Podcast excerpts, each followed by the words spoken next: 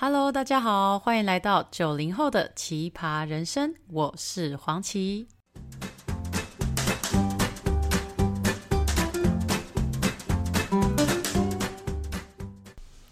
Hello，大家好，今天我们要来讲的是心理智商，我自己认为是一个重头戏的一个单元，叫做完美主义。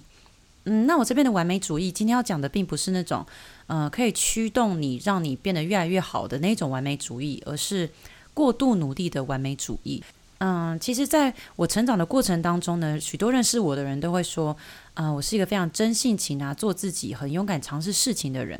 从小老师也都会说我是一个自我要求非常高的一个人。我自己也对于这些特质，我认为是一个嗯优点。可是直到当然，等到你越来越长大的时候，出了社会之后，就会渐渐发现自我要求很高这件事情，它。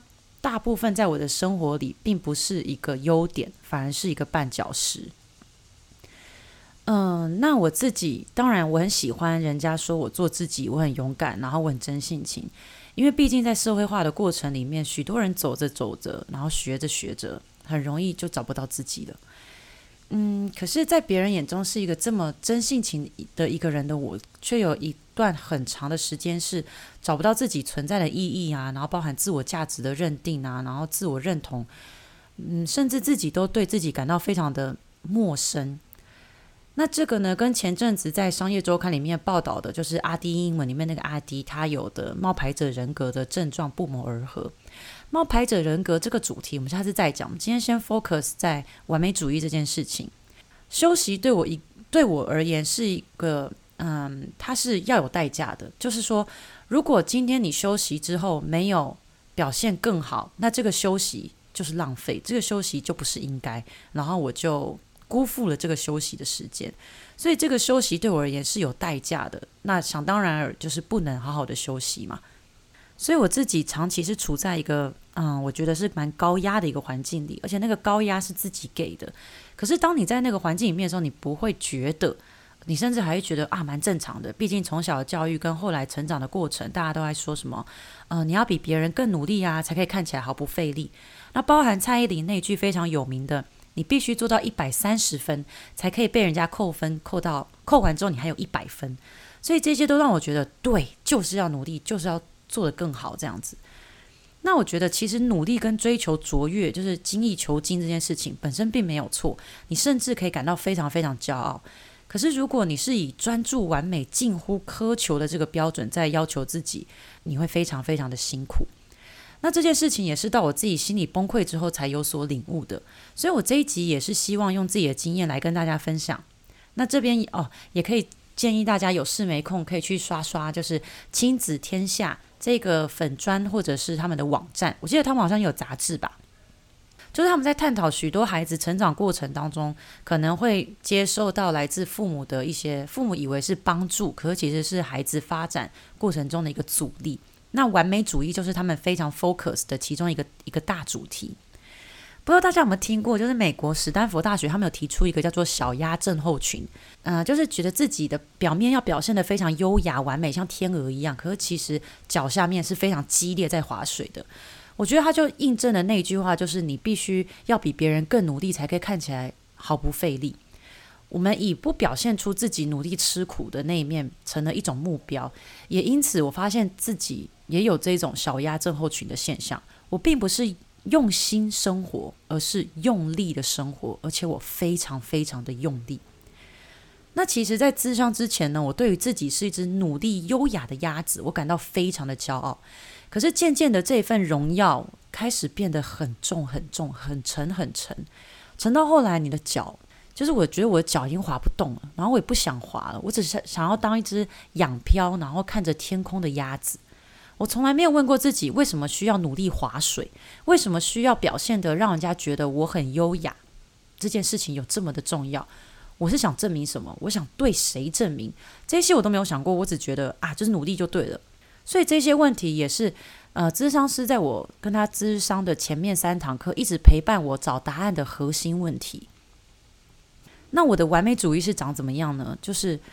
我是一个会透过不断给自己设立目标，以证明我自己达得到，然后证明自己的能力然后或是证明我够格做这件事情。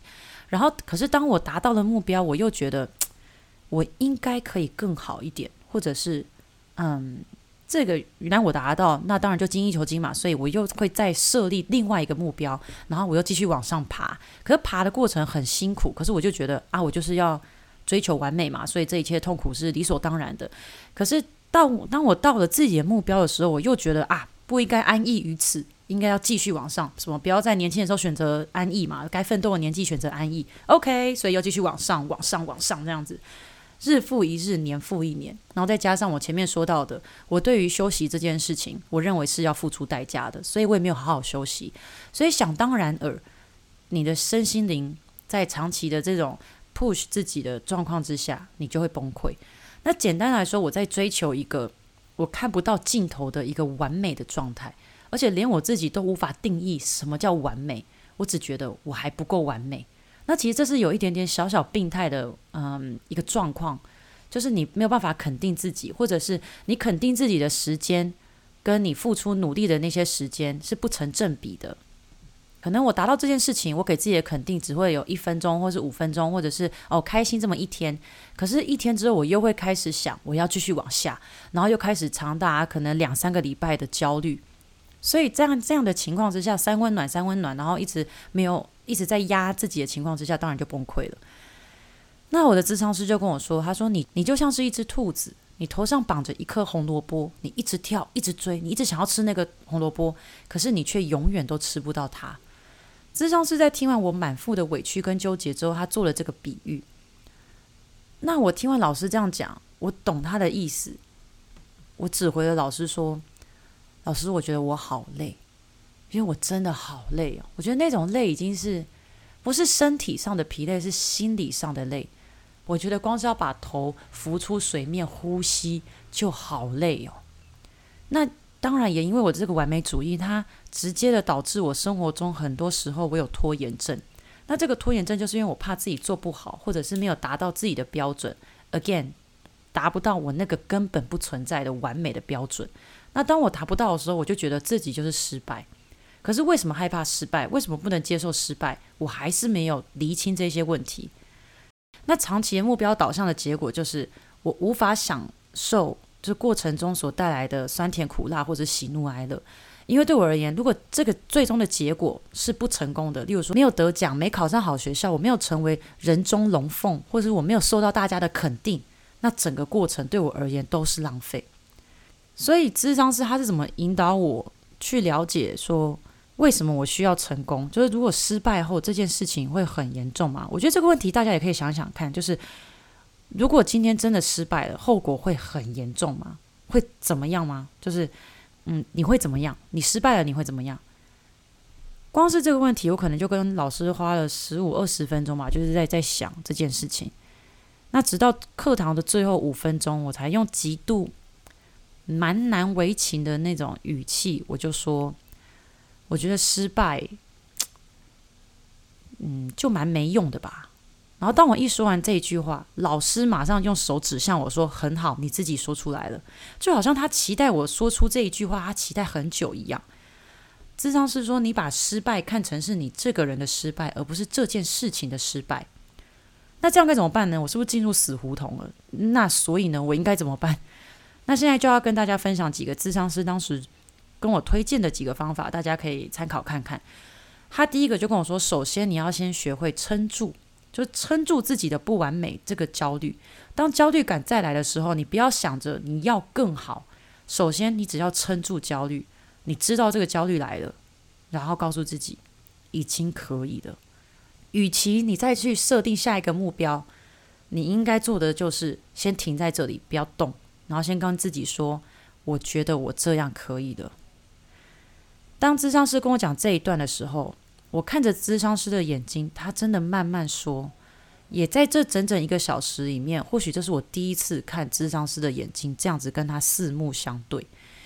有那么的几秒钟，我觉得自己好像得永生呢，就是老师是天使，就是他赦免我，就是让他允许我好好的休息，而不带罪恶感。可是我还是很纠结嘛，我还是会跟老师说，那我要怎么知道这就是我的极限？Maybe 我可以做得更好。我怎么知道这已经什么叫做可以了？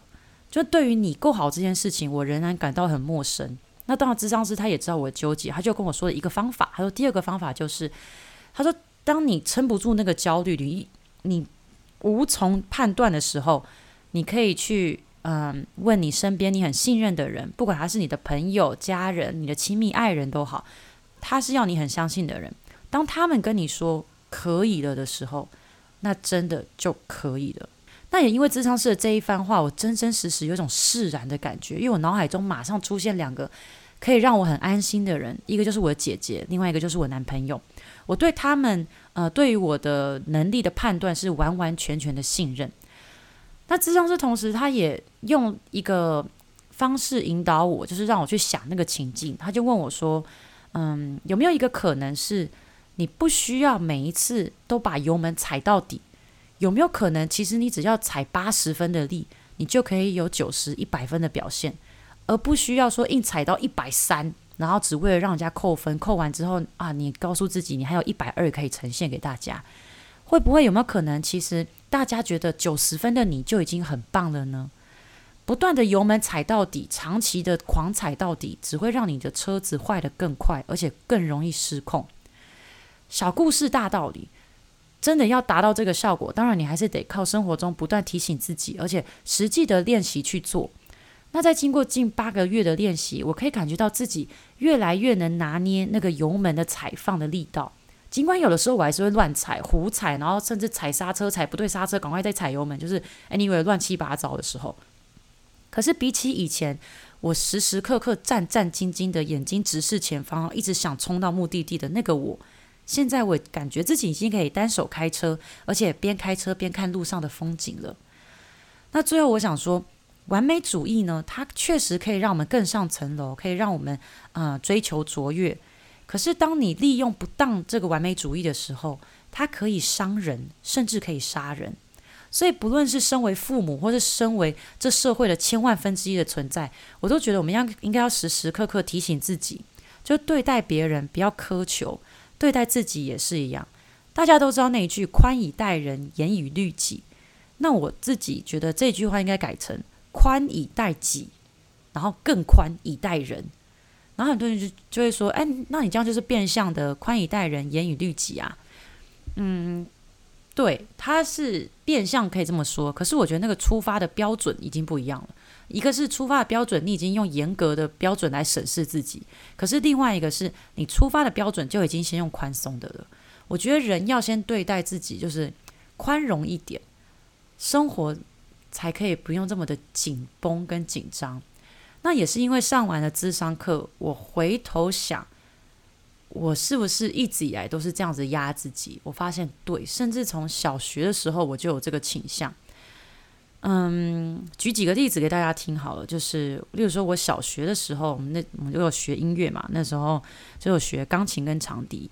那因为当时的长笛课呢，就是也是给那种蛮有声望的老师教，所以那个钟点费非常贵。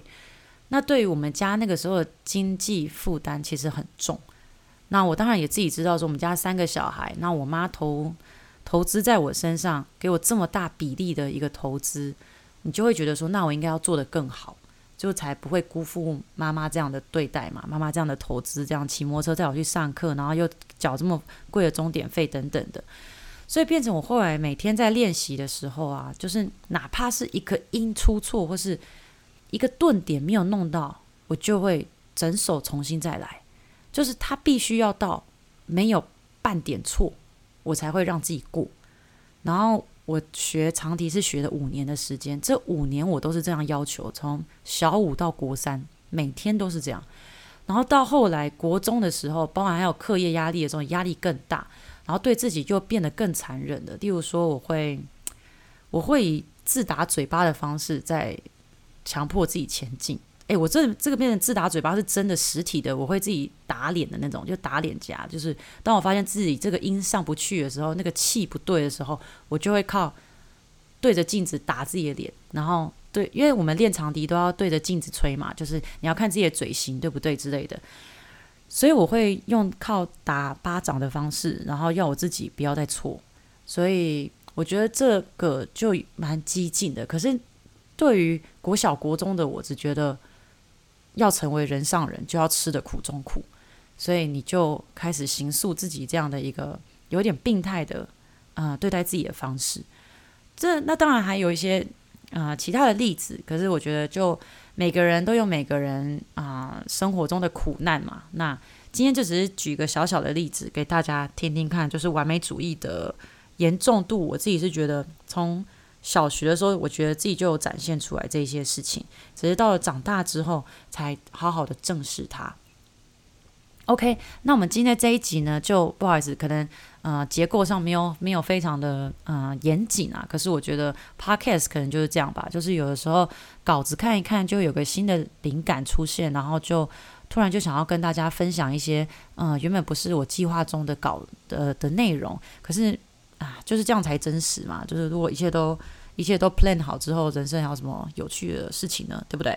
好，那我们今天的节目就真的在这边告一个段落。再次感谢大家花时间收听，然后也欢迎大家如果有任何的问题，包含不管是生活啊、职场啊，还是心理方面的，都非常欢迎大家在留言区里面呃留言提问，或者是也可以直接在我的 IG 上面跟我做互动。